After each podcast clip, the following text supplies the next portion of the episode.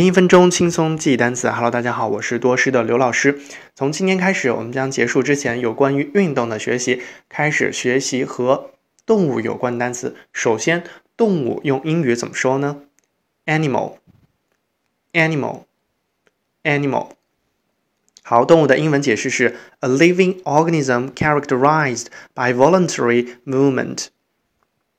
一个具有自主运动能力的生物体，就是动物的英文解释。A living organism characterized by voluntary movement。我们说世界上有各种各样、各种各样的动物，那用英文怎么说呢？There are kinds of animals in the world. There are kinds of animals in the world.